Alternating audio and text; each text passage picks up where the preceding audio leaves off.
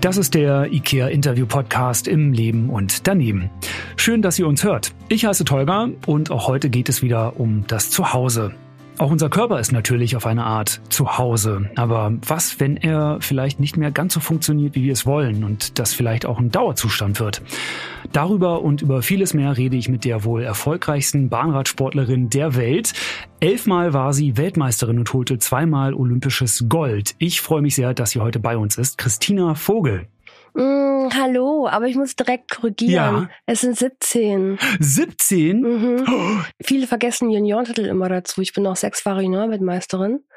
Und in dieser ganzen Sportelite-Welt zählt Junioren immer nicht so. das müssen wir an dieser Stelle ändern. Ich finde es auch, WM-Titel ist WM-Titel, oder? Ja, also, total. Warum sollen die Senioren irgendwie weniger wert sein als die Elite, ne? Aber es ist so, ja, in unserer Gesellschaft, wo nur Gold zählt, ne, dann vergisst man diese Kinderweltmeister, in Anführungsstrichen, mal ganz oft. Das machen wir ab jetzt nicht mehr. Die zählen Mhm. dazu. Also 17 Mal Mhm. Weltmeisterin. Das Genau. ist natürlich eine Ansage.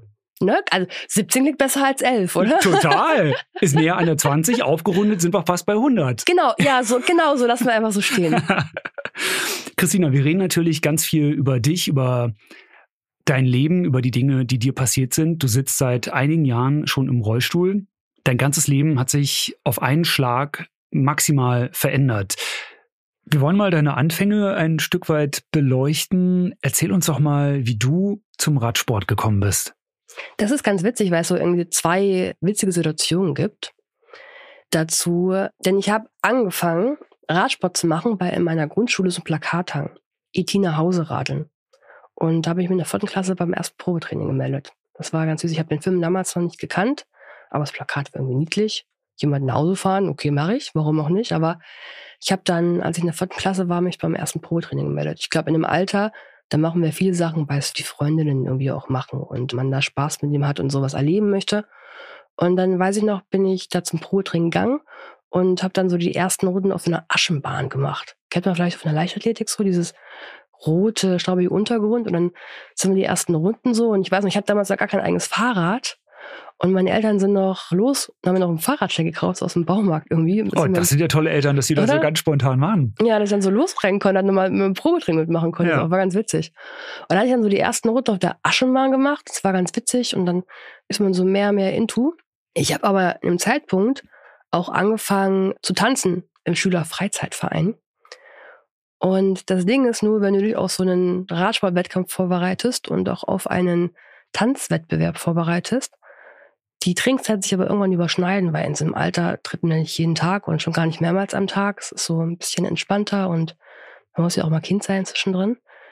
War es so, dass ich halt immer Trainingszeiten mal schwänzen musste, mal tanzen und mal Radsport und irgendwann waren die Trainer ganz sauber und ich musste mich entscheiden und konnte es nicht und habe dann wirklich in meinem Kinderzimmer gesessen und eine Münze geworfen, ob ich jetzt Radsport mache oder tanzen mache tatsächlich. Und ja, summa summarum, wir wissen, wie es ist, aber von der hat mich so am Ende zum Radsport die Münze und IT gebracht. Wahnsinn. Mhm. Allein diese Geschichte ist so aufregend und eigentlich so ein großes Highlight und hörenswert. Ich finde, das könnte man durchaus verfilmen. Könnte man. Ja, Wir sollten das Drehbuch schreiben jetzt direkt danach. vielleicht machen wir das und verkaufen das an irgendeinen Streaming-Dienstanbieter. Also es klingt richtig cool. Die Münze, die alles entscheidet im Leben. Mhm. Bei dir hat sie wirklich eine wichtige Entscheidung getroffen. Ja, total quasi, ja. Du hast in deiner Karriere, wir haben das ja vorhin schon ein kleines bisschen aufgezählt, wirklich maximal viel erreicht. Gibt es denn irgendetwas, wo du sagst, oh, das hätte ich auch noch gerne mitgenommen? Hattest du vielleicht ganz konkrete Pläne, die du jetzt nicht mehr umsetzen kannst? Ach, vielleicht so ein, zwei Medaillen. Also ich bin zum Beispiel, es gibt ja mehrere Disziplinen im Bahnradsport, im Bahnradsprint. Und in einer bin ich nie Europameisterin geworden.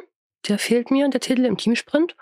Und der Olympiasieg im Kairin. Es gibt drei olympische Disziplinen, die man fahren kann bei den Olympischen Spielen. In zwei davon bin ich Olympiasieger geworden und eine fehlt. Das sind so quasi die zwei Sachen, die hätte ich schon ganz gern nochmal gewonnen.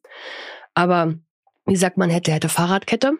Für Bahnradsport braucht man Beinfunktion. Als Kleinstgelähmte kann man das eben nicht machen und von daher, aber es ist okay. Ich meine, ich bin die welterfolgreichste Bahnradsprinterin, von daher ist schon okay. Und die zwei Medaillen, die da vielleicht noch fehlen, so ist es halt einfach im Leben. Man kann nicht immer alles haben. Und du bist, wie du selber sagst, an der Spitze. Ja. Da muss erstmal jemand hinkommen. ja also deswegen ist völlig okay. Ich habe ganz, ganz viel erlebt in meinem Leben. Ich habe ganz, ganz viele tolle Momente gehabt, viele tolle Menschen kennengelernt und vielleicht einfach auch so, So, das passt im Leben irgendwie auch, dass es nicht immer perfekt ist, oder? Also, und wie, deswegen zwei Medaillen. Ich habe genug zu Hause, ist okay, also wirklich. wie sah denn dein Alltag vor dem Unfall aus? Du hast gesagt, dass du natürlich auch als junges Mädchen schon viel trainiert hast, dass da sehr viel Zeit natürlich auch flöten gegangen ist. Viel Freizeit hast du geopfert. War das immer eine freiwillige Entscheidung oder hattest du quasi auch so ein bisschen generell den Druck, den du dir vielleicht auch selber gemacht hast, dass du einfach schon wusstest, ich will erfolgreich sein und ich muss gewisse Opfer bringen. Wie, wie sah das bei dir aus? Ich würde nicht sagen, dass mir Zeit in Flöten gegangen ist, denn es hat ja was gebracht und ich wollte das ja auch. Und von daher war es auch nicht Freizeit, die ich verloren habe, weil ich wollte das alles ja machen. Es hat ja Spaß gemacht und es war cool, irgendwie am Wochenende weg zu sein, noch als Stifti und da mal Deutschland zu sehen und Wettkämpfe teilzunehmen. Und ich war auch in Junioren und äh, Jugend, also drunter in der Klasse noch schon sehr erfolgreich. Und das, was ich investiert habe, hat sich auch maximal gelohnt. Und von daher war das nie irgendein Missen von Freizeit oder als dann viele meiner Freunde aufgehört haben und dann schon so in die Clubs gegangen sind, das mal gemacht haben. Also es war nie, dass ich dachte, boah geil, ich verpasse jetzt irgendwas oder so. Und Klar habe ich mit meinen jugendlichen Jahren Dinge nicht gemacht, die viele andere gemacht hätten. Ich war, glaube ich, mit 28 beim allerersten Konzert irgendwie bei Clouseau damals, weil vorher keine Zeit war. Und wenn was Cooles gespielt hat, dann war es immer kurz vor einer Weltmeisterschaft oder so. Und dann geht man nicht in so große Menschenmassen, wenn man sich nicht anstecken möchte oder sowas auch. Dann will man doch eher fokussierter sein. Also es war nie ein Vermissen oder nie ein Missen von irgendwas, weil es hat mir absolut Spaß gemacht, es hat mich maximal erfüllt. Den Invest, den ich gegeben habe, hat sich absolut ausgefüllt äh, mit ganz vielen Medaillen und von daher, es gehört aber auch dazu. Und ich denke immer, wenn ich in irgendwas ganz, ganz erfolgreich sein möchte, dann muss ich auch bereit sein, diese obligatorischen 110 Prozent zu gehen. Und egal, was dieses Ziel für einen ist, kann Sport sein, auch was anderes sein, kann der Schulabschluss sein oder ein Beruf sein oder mal auf den Himalaya klettern, ich weiß es nicht. Also kann ja was anderes sein, aber ich glaube, man muss drin brennen und auch bereit sein, die extra Meile zu gehen, weil den Fahrstuhl im Leben gibt's halt leider nicht. Das ist total schön zu hören, dass du da jetzt so auch rückblickend sagen kannst, das hat sich nicht angefühlt wie ich habe im Leben Dinge verpasst, weil du das eben wirklich mit einer maximalen Leidenschaft auch gemacht hast. Das war wirklich etwas, wo du auch heute noch sagst, ich habe das gerne gemacht und dann habe ich eben die Clubphase als Teenie irgendwie nicht mitgenommen wie meine Freundinnen und Freunde. Dafür bin ich aber eben super erfolgreich geworden in dem, was ich immer machen wollte. Eben total. Also klar, der Druck kommt irgendwann schon und ich denke, ich war kurz vor meinem Karriereende 2018, als ich die letzte Weltmeisterschaft gefahren bin und halt diesen Elite-Titel Nummer 11 geholt habe, einen Erwachsenen. Da war ich kurz vor Depression tatsächlich vielleicht auch oder kurz vor dem Burnout, weil der Druck in meinem Kopf so, so groß war der mir von außen auferlegt worden ist, aber auch von innen. Das ist immer eine andere Hausnummer, wenn man so lange im Leistungssport so erfolgreich ist, dass man dieses Druck fast ignoriert, bis er irgendwann zu groß wird, tatsächlich auch. Aber hat ja mit der Sache, das aus Leidenschaft gemacht zu haben, ja nichts ganz zu tun irgendwie auch. Das ist ja ein bisschen andere Betrachtungsweise vielleicht. Würdest du sagen, das hat was ganz konkret auch mit Ehrgeiz zu tun? Du hattest ja schon sehr, sehr viele Titel und warst super erfolgreich. Wie kam es dann dazu, dass du, wie du selber sagst, kurz vorm Burnout warst? Also wo kam dieser Druck her? Von außen ein Stück weit? Inwiefern hast du dir das denn auch auferlegen lassen? Du hättest ja auch sagen können, ey, ich habe schon so viel geschafft, ich kann das ein bisschen lockerer angehen im Zweifel. Ja, hätte, wenn ich klüger gewesen wäre, ne, damals. Also ich war am Ende von, ich glaube, 2017, nee, 2015, 16 bis 2018 ungeschlagen.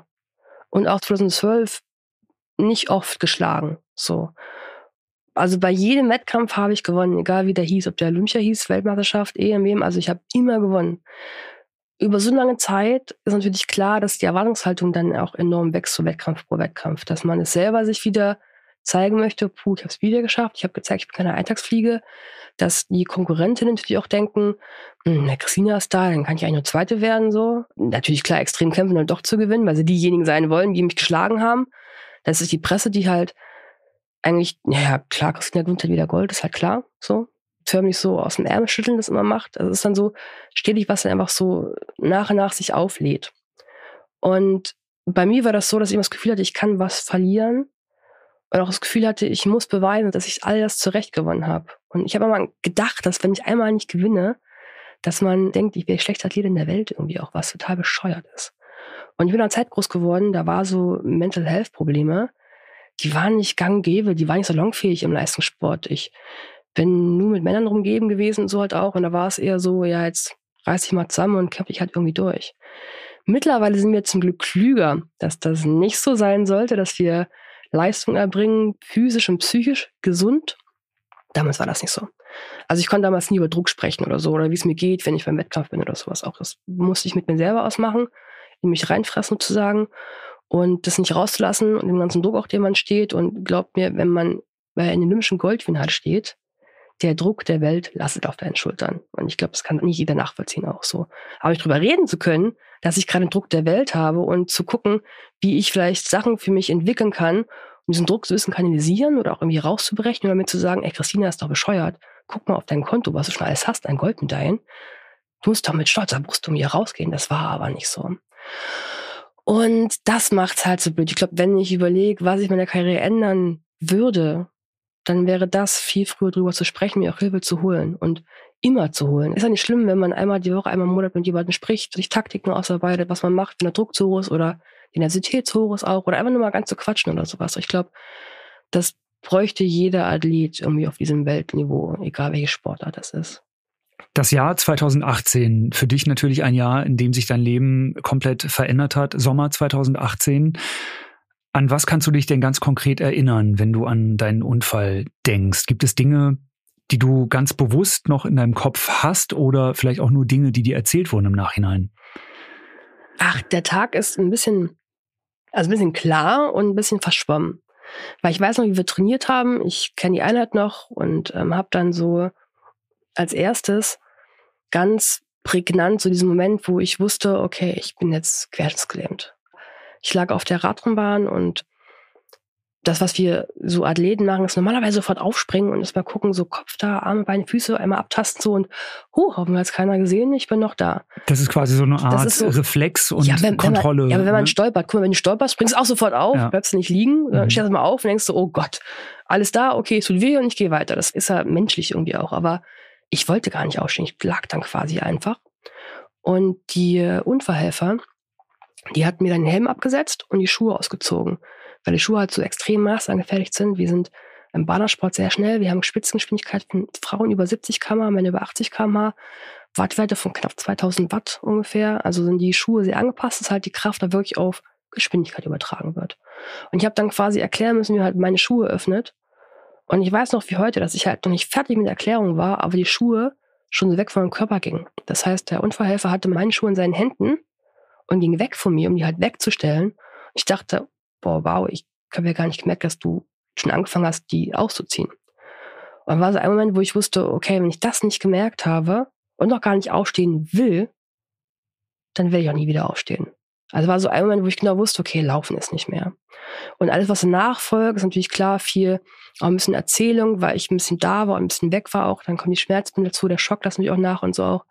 Man geht ins Krankenhaus. Also ich weiß zum Beispiel, dass als die Notärzte da waren und mich so transportfähig gemacht haben, für ins Krankenhaus zu fahren, dass da dahinter so ein Trainer gestanden hat, der hat so einen Tropf gehalten oder sowas auch hinter mir. Das habe ich gar nicht mitbekriegt. Das weiß ich nur von Erzählungen zum Beispiel. Also nach diesem sehr, sehr, sehr klaren Moment ist halt auch viel, viel weg und viel nicht da und auch viel Erzählung sowas, glaube ich, auch natürlich. Für alle, die vielleicht nicht genau wissen, was passiert ist, du bist ja mit einer Kollegin kollidiert. Das war ja quasi der Grund für deinen Sturz man sagt ja oft, wenn schlimme Dinge passieren, dass das Leben an einem vorbeizieht oder dass man so einen kurzen Moment von Freeze-Moment hat, irgendwie, dass der Moment einfriert. Hast du da ganz konkret was mitbekommen? Wie hast du das wahrgenommen? Wie war das für dich? Diesen Licht am Ende des Tunnels quasi? Nein, das hatte ich nicht. Gar nicht. Ich habe mein Leben nicht abgeschlossen gehabt. Für mich war nur klar, okay, es verändert sich jetzt irgendwie was so ein bisschen. Also in dem Moment war ja natürlich doch ein bisschen die Hoffnung, dass ich mich irre dass dieses Fluch und Segen eines Leistungssportlers zugleich ist, man sich zwar sehr, sehr genau kennt, aber vielleicht dann doch irrt, war ja doch da, dass ich denke, nee, vielleicht ist es doch nicht so schlimm. Aber ich wusste schon im Krankenhaus liegen, bevor mich dann, also ich bin Cottbus verunglückt, ich bin dann in Cottbus Krankenhaus gekommen und musste dann nach Berlin geflogen werden, weil die Verletzung so schwerwiegend war und es war klar, dass Cottbus nicht operieren kann. Und ich wusste liegend im Krankenhaus in Cottbus, dass die Kraft, die ich brauche, um zurück in Leistungssport zu kommen, ich nicht haben werde. Also ich wusste ganz genau, egal was das hier ist, zurückzukommen, das kann ich nicht mehr. Wahrscheinlich auch wohlwissend, dass als Querschnittsgelähmte man halt keinen Radsport mehr machen kann. Jetzt heißt es halt Handbike fahren, ein bisschen anders, aber ich wusste, Fahrradfahren mit Beinen, das wird einfach, das wird nichts mehr. Und auch mit diesem Aspekt, diesen ganzen Druck, den ich quasi vorher hatte, immer leisten zu müssen, zu zeigen zu müssen, auch war klar, ich kann nicht wieder zurück. Und dann war für mich einfach nur, okay, jetzt sag mir, wie es ist. Es ist wirklich so. Und wenn es wirklich so ist, was kann ich daraus machen? Ich bin bei sowas sehr, sehr, sehr pragmatisch und so sehr faktenorientiert. Ist nicht immer gut für Mental Health so, wenn man da so sehr hart mit sich ist, aber für den Moment war es einfach gut, weil ich wusste, das ist das Ding, sag, was ich aus machen kann, das ist mein Weg und dann kann ich den gehen. Ist das etwas, das schon bei dir irgendwie in deiner Kindheit so war, dass du dann auch immer ganz klar wusstest, okay, ich kann daran jetzt nichts ändern und ich nehme jetzt einfach die beste Option und gucke, wie es für mich weitergehen kann. Weil das klingt natürlich erstmal, also wenn man erfährt, stelle ich mir vor, muss das natürlich total krass sein, wenn gesagt wird, okay, du bist querschnittsgelähmt, du wirst mit hundertprozentiger Wahrscheinlichkeit niemals wieder laufen können. Du sagst, dass du da sehr pragmatisch bist und dann guckst, okay, was können wir machen, damit ich irgendwie weiterleben kann oder irgendwie in meinem Alltag klarkomme. Ist das so eine kindheitliche Prägung, die du da auch vielleicht selber erkennst oder woher kommt das? Es ist ja alles ein bisschen Erziehung und alles ein bisschen Sachen, die wir quasi auch erleben und vielleicht auch einfach so DNA von mir. Ein Stück weit auch. Ich bin Wolga-Deutscher, also Spätaussiedler heißt es ja. Das heißt, meine Oma ist verschleppt worden. Die ist eigentlich in Bamberg geboren, dann mal in der Ukraine, mal wieder zurück nach Deutschland, dann sonst wohin, dann wieder zurück nach Deutschland, irgendwann einfach mal einen Zug nach Kirgistan gesetzt. Und da ist meine Mama und ich dort geboren noch. Und mit der Wende, dann gab es für uns eine Einladung, wieder zurück nach Hause gehen zu können. Was aber klar ist, wenn man als Spätaussiedler zurück nach Deutschland kommt, und man auch die ersten zwei Jahre in so einem Asylantenheim leben musste, bis die Papiere geklärt sind. Ist auch verrückt als Deutsch bei einem Asylantenheim so oder Auffanglager. Damals gab es noch kein richtiges Wort dafür so mit der Wende. Jetzt haben wir das ja mittlerweile. Also ich habe die ersten zwei Jahre zwischen Hochstockbetten und Gemeinschaftsdusche als Deutsche quasi irgendwie verbringen müssen. Wenn du aber dann halt zurück in die Heimat gehst, irgendwie zurück in die Zukunft gehst ein Stück weit, ist halt klar, dass du halt alles dort gelassen hast. Meine Mama war ja 20 in Kirgistan oder knapp 20. Und da ist eigentlich klar, dass du halt alles zurücklässt und von null anfangen musst. Du fängst bei Zero an, also da ist nichts. Und sich da eine Zukunft wieder aufzubauen oder die Vergangenheit ein Stück weit wieder aufzubauen, ist ja klar, dass es halt nicht so einfach war, ne? dass ich immer gelernt habe, ich muss was machen, Geschenk gibt's nichts. So, wenn du was willst, immer Life will grant you a better life. Also immer die Wörter, wenn du was willst, du musst was dafür tun musst du arbeiten, arbeiten, arbeiten, dann kannst du was für dich einfach auch privat haben. Also das sind Sachen, mit denen bin ich einfach groß geworden, weil wir auch gelebte Praxis waren. Also es war klar, dass ich von Pike auf, von Kind auf auch mithelfen musste zu Hause. Da nur auf Hause nach der Schule den Ranz in die Ecke werfen, das gab es bei uns zu Hause einmal nicht. Ich musste immer mithelfen. Das war auch okay, weil mit Arbeit gibt es auch Vertrauen und damit auch natürlich auch Freiheiten, die ich hatte. Ne? Also ich war relativ früh schon alleine zu Hause nachmittags, ohne dass Mama und Papa da waren, weil die auf Arbeit da waren. Aber die wussten, ich könnte mir machen, weil ich halt verantwortungsbewusst war, meine Sachen zu tun, keine Scheiße zu bauen oder nicht erwischt zu werden so oft damit. ne? Das hat auch nicht jedes Kind irgendwie auch so. Von daher sind auch tolle Sachen, nicht nur blöde Sachen irgendwie oder frühe Verantwortung muss nicht schlecht sein, kann auch sehr, sehr gut sein. Mich hat es halt mega geprägt. Und von der ersten halt der Punkt aus, wo ich herkomme, was meine Familie durchlebt hat, bis hin zu halt auch, was man so selber erlebt irgendwie auch, ne? Das ist dann einfach dann am Ende ist, wer wir halt auch sind. Vielleicht kannst du uns ja jetzt noch so ein kleines bisschen in deine Gedankenwelt mitnehmen nach deiner Entlassung. Also stand ja irgendwann fest und vielleicht kannst du auch sagen, wann war denn dieser Moment, als dir mitgeteilt wurde, du wirst nicht mehr laufen und äh, dass du im Rollstuhl sitzen wirst. Was ging dir damals durch den Kopf, wenn du sagst, du bist generell sehr pragmatisch. Warst du da gefasst? Musstest du weinen? Hattest du einen Zusammenbruch? Es gibt ja so viele Szenarien, die einem da irgendwie durch den Kopf schießen, wenn man sich einfach nur vorstellt, dass so etwas einem Menschen passieren kann. Ich hatte eine riesengroße Operation in Berlin im Vollkrankenhaus und gab es zwei Tage Koma ungefähr. Und dann bin ich wach geworden und dann, klar, ich habe damals noch, weil ich nicht richtig sprechen konnte, so aus Kraft einfach dann so die Frage mit den Fingern in den Raum gestellt, so kann ich laufen, ja oder nein und hat mir erklärt, ich bin Querschnittskleber, habe einen Brustwirbel. Das ist an sich angestrichen eine gute Lebenshöhe, weil ich eine komplette Armfunktion habe und damit, wenn ich hart arbeite, mal selbstständig leben werde können. Ich muss damit rechnen, die erste Reha, sechs bis zwölf Monate, und so lange muss ich erstmal im Krankenhaus bleiben, bis ich überhaupt erstmal rausgehen darf auch.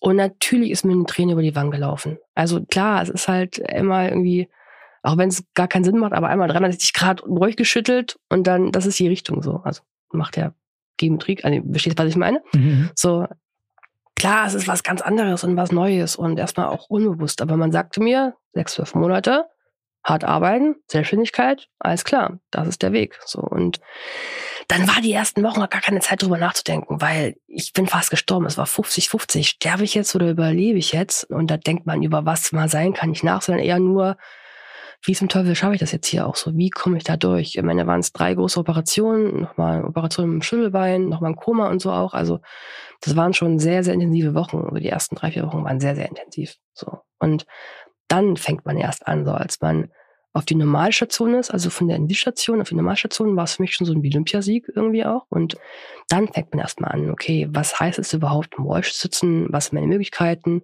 Klar macht man auch dieses durch.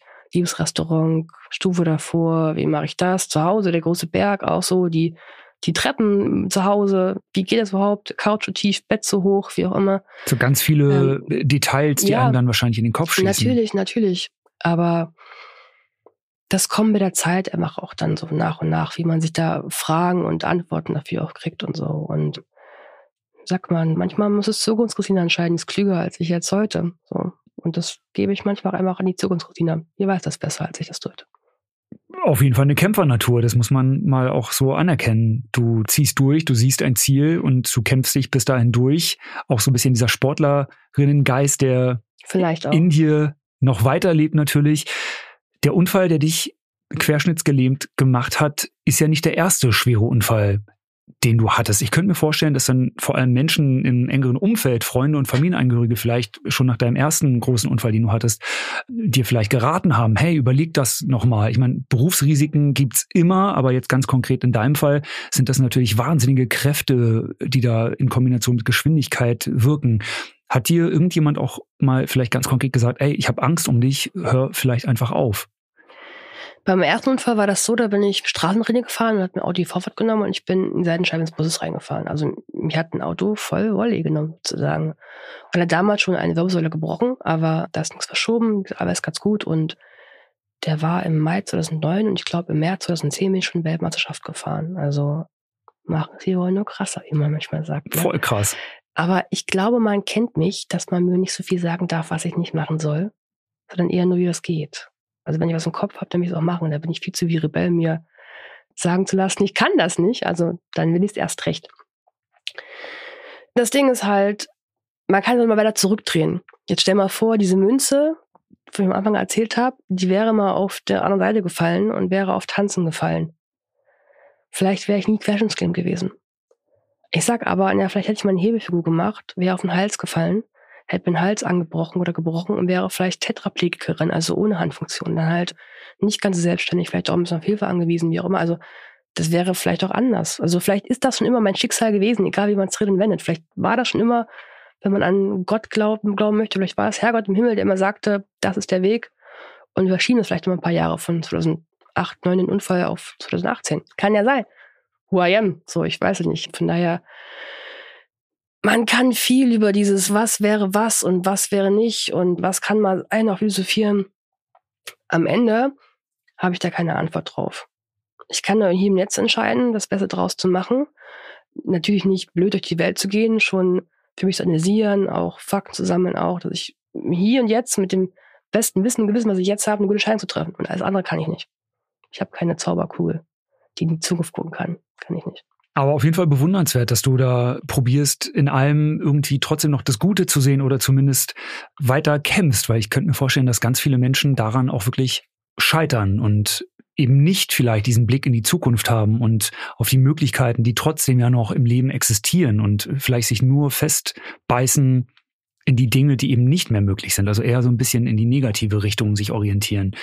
Es klingt ganz oft ja so Sparkling, Sparkling und alles fällt mir leicht von der Hand und draußen ist alles super leicht und auch. Ich habe hier, glaube ich, zehn Minuten, bis ich irgendwo parken konnte, weil es keinen barrierefreien Parkplatz gibt. Auch also so, so ein Beispiel. Also ich will nicht sagen, dass mein Leben jeden Tag sparkelt und einfach ist. Mhm. Natürlich ist Leben auch ultra hart. So, und wir haben alle unsere Probleme und alle unsere Hindernisse, egal wie das ist. Man sieht man vielleicht ein bisschen mehr aufgrund des Rollstuhls. Aber wenn man ganz persönlich in den Alltag guckt, gibt es überall Hindernisse, die man hat, was man bewältigen muss auch. Berge, die da quasi kommen und Stolpersteine auch so. Aber ich kann bei jeder Sache, egal wie dumm und böse und unfair das erscheint, am Ende kann ich entscheiden, was ich daraus mache. Also ich kann sauer sein, Ich kann traurig sein. Es gehört ein bisschen dazu. Nur wenn wir traurig und sauer sind, war es uns wichtig. Ich kann mir aber entscheiden, ob ich es einen Tag mache, ein Jahr mache oder mein ganzes Leben lang mache. So. Und da soll ich denn zu Hause traurig sauer sein, dass mir das passiert ist, dass dieser Typ da auf der Radrennbahn stand und gegen die Regeln verstoßen hat und ich da reingeknallt bin in den, weil ich nicht sehen konnte. Also das macht es ja nicht weg. Die Situation bleibt ja quasi auch so. Gegen zu dazu kann ich sagen, dass ich halt durch den Unfall vielleicht mit Jahren ein bisschen mehr Präsenz gekriegt habe und dadurch ganz, ganz viele tolle Sachen machen kann. Wir hätten es nie kennengelernt ansonsten heute zum Beispiel. Das stimmt, ja. Siehste? Ich kann andere Sachen mit auch leben, machen auch. Ich kann meine Story erzählen. Ich kann sagen, was Leben mal zuschlagen kann, aber wir können es daraus entscheiden. Ich kann über barrierefreie Inklusion auch draußen reden, so was ich früher nie machen konnte, kann ich jetzt. Lass uns mal ein kleines bisschen über den Unfallverursacher reden. Zumindest so weit, wie es dir möglich ist oder wie gern du auch darüber reden möchtest oder wie detailliert. Der Unfallverursacher war ja zum Unfallzeitpunkt 18 Jahre alt. Also super jung. Gab es irgendwann einen Austausch, einen Kontakt? Hat er sich jemals bei dir gemeldet oder gibt es da grundsätzlich den Wunsch eines Kontaktes? So viel will ich gar nicht über den reden, weil es auch okay ist und auch der mit diesem Schicksal selber dealen muss. Also der ist ein niederländischer Nationalfahrer gewesen, gerade 18 und hat natürlich nicht gewusst, also die Frage ist, warum wusste er es nicht besser, dass man diese Regel halt, also nicht verstoßen darf, er stand halt da, ich bin da reingewichen und fertig. Und dann gab es mal die Vorbereitung auf ein Treffen in den Niederlanden, aber dann war ja Corona-Krise auch, die dazwischen kam halt eben auch und bin dann immer noch ganz dankbar gewesen, weil ich damals nicht bereit war. Und ich glaube er auch nicht, weil die Eltern mich vorab nochmal sprechen wollten und so halt auch. Von der hat sich dann jetzt das so ein bisschen auch verlaufen und ich glaube, es ist für uns beide auch okay. Ich meine, er weiß, er macht auch keinen Radsport mehr, dass er die welterfolgreichste Bahnsportlerin quasi in den Rollstuhl gebracht hat, so pragmat, also mal sehr hart und überspitzt gesagt. Von daher bin ich auch froh, dass seine Identität auch anonym gehalten wird. Ich will das keinem antun und vor allem mit 18 sind wir schon so weit, sowas ertragen zu können. Weiß ich nicht. Von daher all good. Und ähm, das passt schon soweit für mich so quasi auch, genau. Ich musste gerade ganz unfreiwillig an dieses Bild denken, wenn man vom Pferd stürzt, soll man relativ schnell sich wieder auf ein Pferd setzen, damit das eben nicht zu einer traumatischen mhm. Erfahrung wird und man dann ein Leben lang, wirklich auf Lebzeiten, Angst hat vor Pferden. Das ist ja auch so ein Training, so ein mentales Ding, das einem vielleicht auch schon von den Eltern beigebracht wird. In meinem Fall war es auf jeden Fall so, wenn mir etwas Schlimmes passiert ist, haben meine Eltern gesagt, ey, und jetzt nochmal probieren und dann wird's klappen und dann ist quasi. Meistens klappt auch dann. Oder? Meistens ja. klappt's dann tatsächlich mhm. auch, ne? Vielleicht nicht direkt beim zweiten oder dritten ja. Mal, aber irgendwann klappt's. Das klingt natürlich bei dir auch ein Stück weit so, weil nach deinem ersten schweren Unfall hast du nicht das Handtuch geworfen und gesagt, ich höre jetzt auf, weil auch da gibt es sicherlich Menschen, die danach einfach wirklich super Angst haben, in deinem Fall dann eben sich wieder auf ein Fahrrad zu setzen. Ist ja auch völlig okay. Also nur weil ich das so gemacht habe, muss es nicht für alle richtig sein. Das will ich damit gar nicht sagen. Das muss halt jeder für sich selber irgendwie entscheiden, analysieren, entwickeln. Und also ich will ja niemanden fortschreiben, wie er zu leben hat. Ich will nur sagen, dass in all dem, was draußen passiert, dass es immer meine Entscheidung ist, was ich daraus machen möchte und ich mir diese Entscheidung auch zutrauen kann, egal wie die quasi ausschaut. Ob das eine Selbstständigkeit ist, vom Pferd zu fallen, wie auch immer. Also gibt ja viele Sachen, die vielleicht zu groß und zu böse erscheinen, aber ich kann immer, also ich sollte der Fahrer meines Lebens sein. Ne? Also setzt euch ins Lenkrad und steuert selber und lasst nicht lenken. Die Diagnose Querschnittslähmung, wie schwer ist es dir denn gefallen, das zu akzeptieren? Ich könnte mir vorstellen, dass man vielleicht irgendwie noch die Hoffnung hat, dass das nur ein temporärer Zustand ist oder dass sich die Ärzte vielleicht irren. Wie sah es damals in dir aus?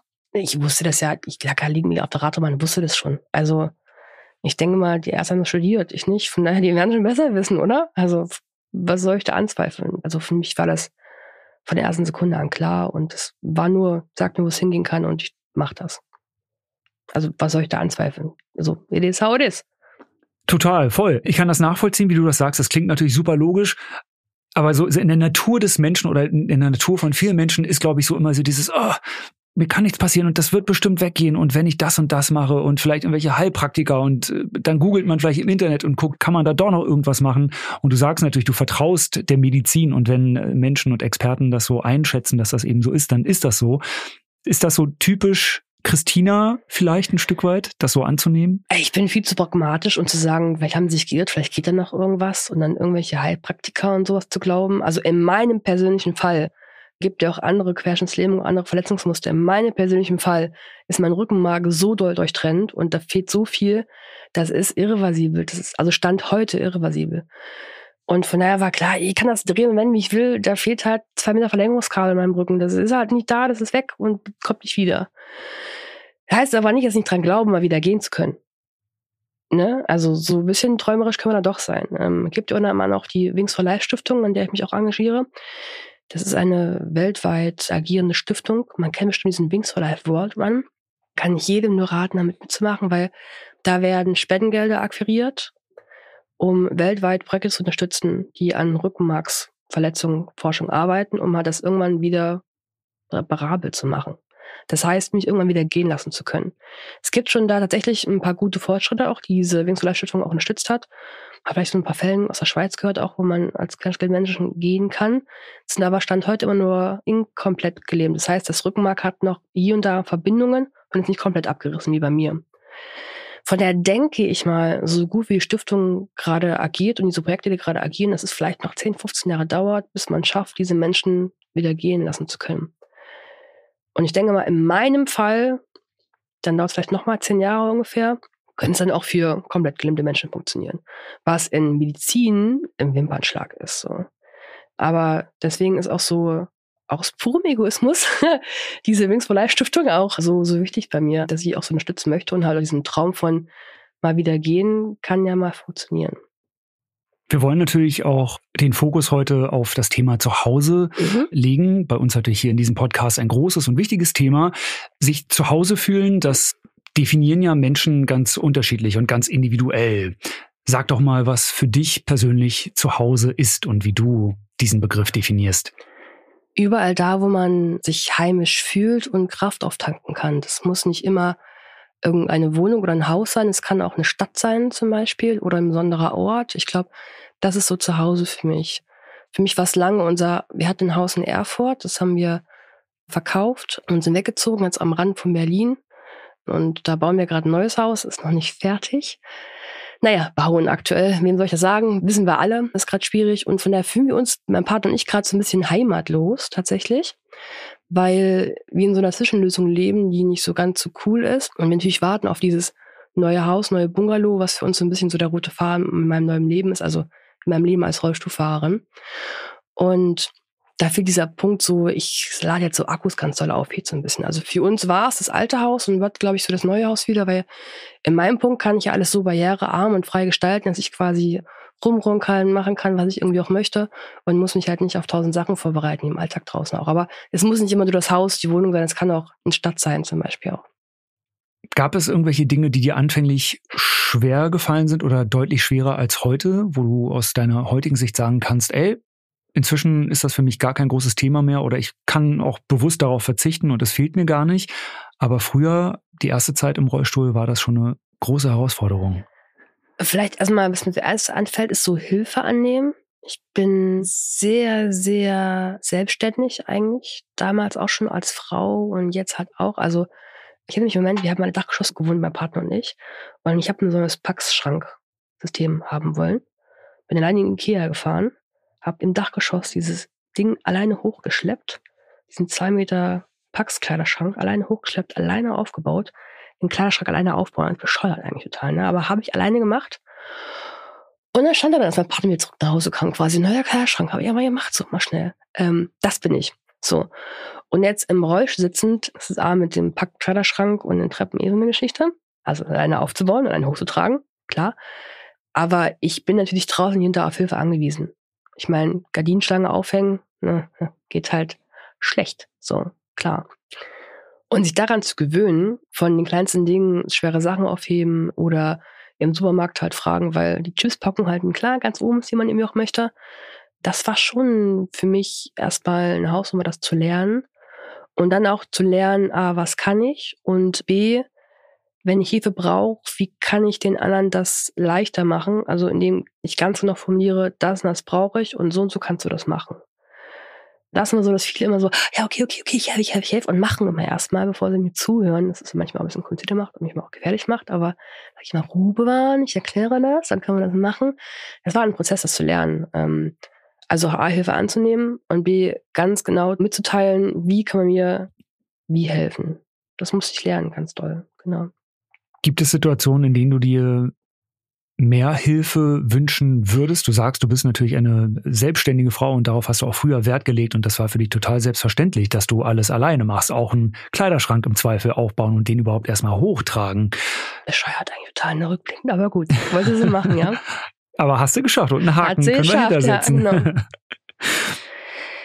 Also für mich persönlich ist es im Alltag quasi okay. Man immer Hilfe braucht, kommt wenn es im Supermarkt ist oder draußen. Also ich stelle schon fest, dass wenn ich jemanden anspreche, kannst du bitte helfen, dass es eigentlich funktioniert.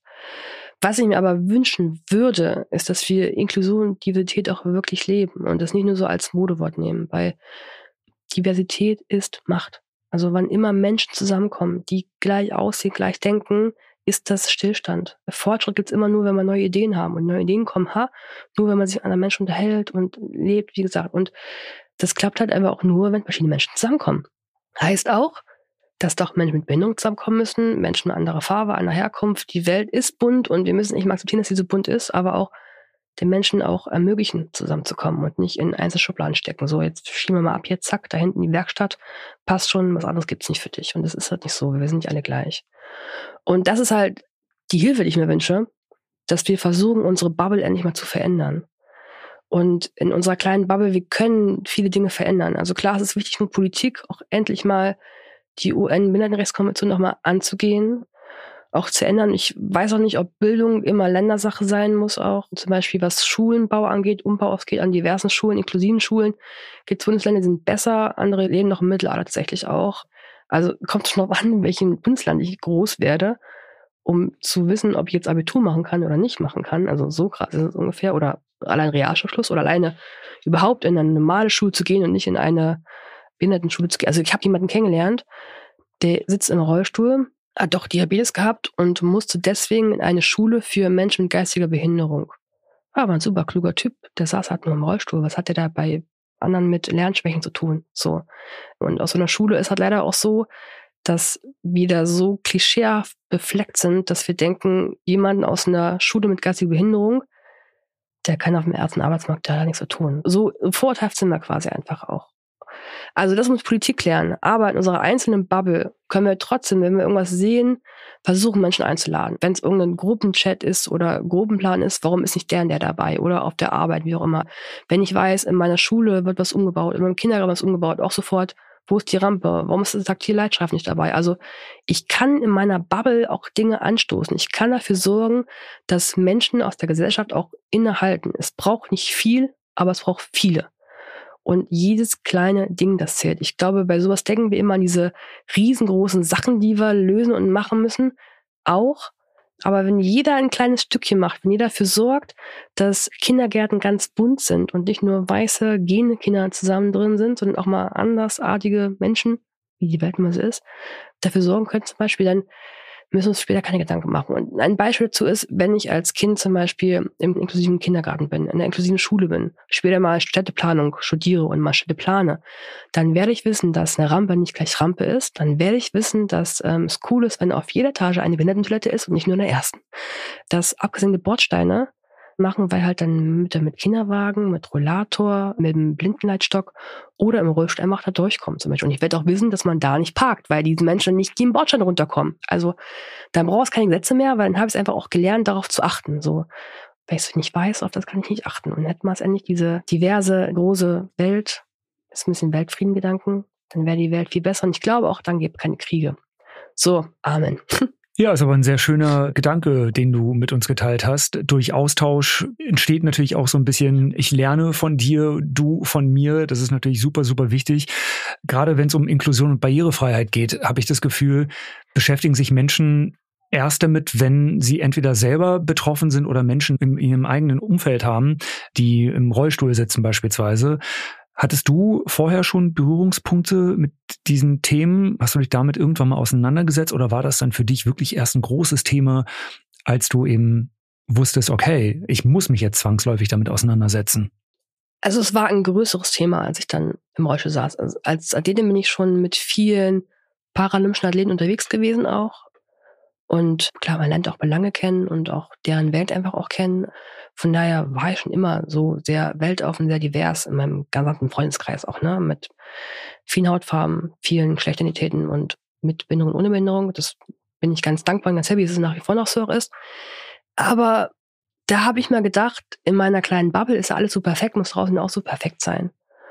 Und als ich dann aufgewacht im Rollstuhl, erstmal durch die Gegengrolle, ich nach meine Freunde angerufen und dachte, ey Leute, warum habt ihr das nie erzählt? Dass es so beschissen ist, auch sehr übergespitzt, warum es so beschissen ist, warum habt ihr das nie gesagt? Denn ich doch, also irgendwie anders nochmal drum kämpfen können, damals schon. So. Und deswegen ist es vielleicht so Sense of Life von mir, mal laut drüber zu reden und es nicht geheim zu halten.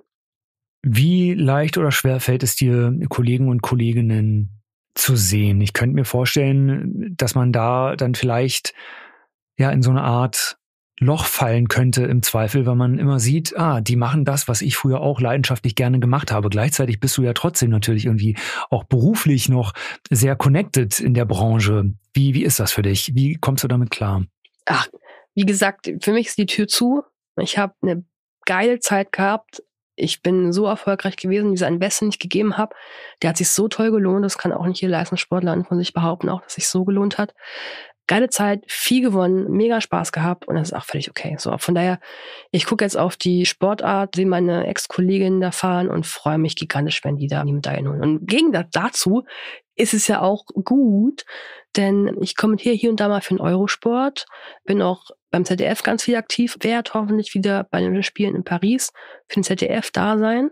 Also wenn die erfolgreich sind, werde ich ja quasi gebucht. Also bitte, bitte darum, mit dahin gewinnen. eine Win-Win-Situation also für alle Win Beteiligten. Ist so.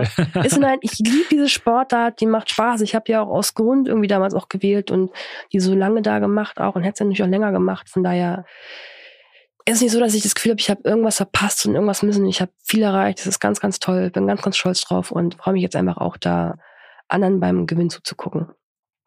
Man sagt ja immer, dass wir Menschen durch Erfahrungen und Erlebnisse reifen, wir lernen, wir werden weiser.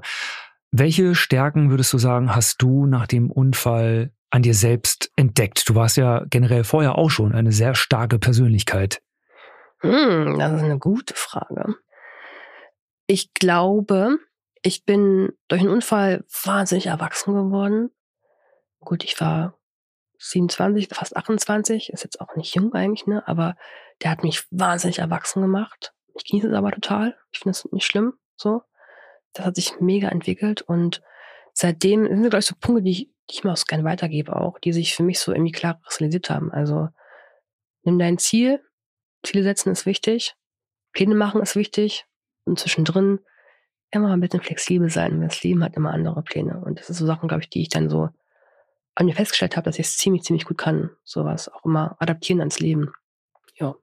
Voll gut. Ich meine, du hast grundsätzlich eine sehr schöne, sehr positive Art zu denken. Das kann natürlich auch sehr motivierend und inspirierend wirken auf andere Menschen, vielleicht auch auf Menschen, die uns jetzt gerade hören und ein ähnliches Erlebnis hatten oder vielleicht auch wirklich im Rollstuhl sitzen und die aber noch sehr, sehr viele Gedanken haben, die sie noch sortieren möchten und auch zwangsläufig müssen. Inwiefern kannst du denen denn etwas mit auf den Weg geben? Jetzt ganz konkret hier bei uns in diesem Podcast. Das Leben ist halt, was man daraus machen möchte. Ganz einfach. Also ich glaube, dass Emotionen ein Stück weit auch Entscheidungen sein können. Das ist nicht immer leicht, das will ich auch gar nicht abtun, aber ich kann mich entscheiden, glücklich zu sein oder auch nicht ich hoffe, man kann es richtig einordnen, weil wie gesagt, Depressionen sowas kann man sich einschätzen. Aber ich glaube, man versteht, was ich meine. Man kann sich entscheiden, rauszugehen, lachen und Spaß haben zu wollen. Und man kann entscheiden, dass die Welt zu groß und zu böse auch ist. Und da, was ich auch gerade gesagt habe, im Kopf zu haben, focus on your dreams, also nimm deine Ziele, deine Träume, mach deinen Plan, bleib schon flexibel.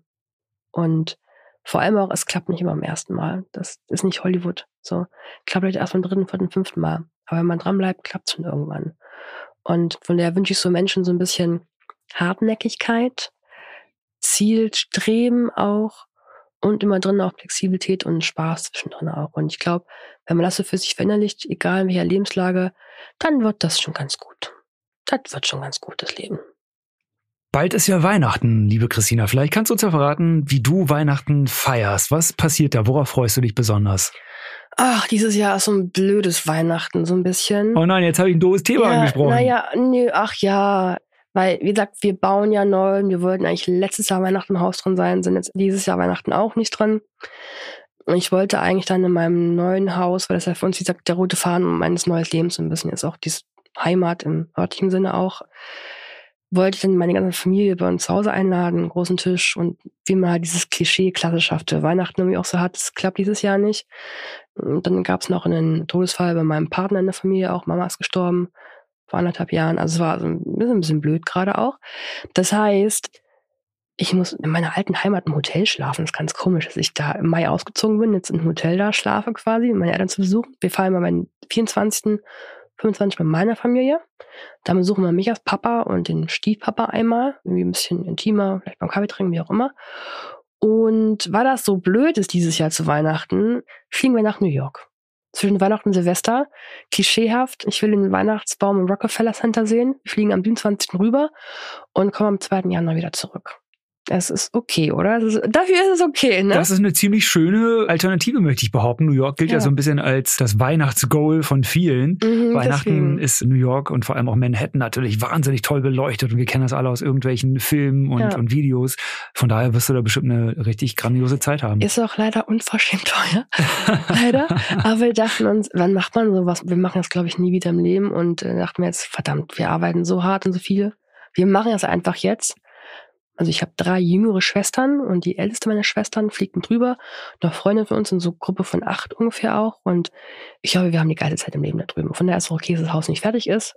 Wir ertragen es einfach da einigermaßen in Manhattan. Ja, wenn es ja, sein muss. Wenn es sein muss. Dann macht man das halt mal. Und das Tolle ist, so wie ich dich heute kennengelernt habe, Christina, du siehst ja sowieso das Ende vom Ziel ist ja quasi irgendwie ja. in Sichtweite. Das Haus wird gebaut und irgendwann ist es zu Ende und dann wird diese Pyramide da auch stehen. Mhm. Und dann mhm. werdet ihr da richtig tolle Weihnachten feiern.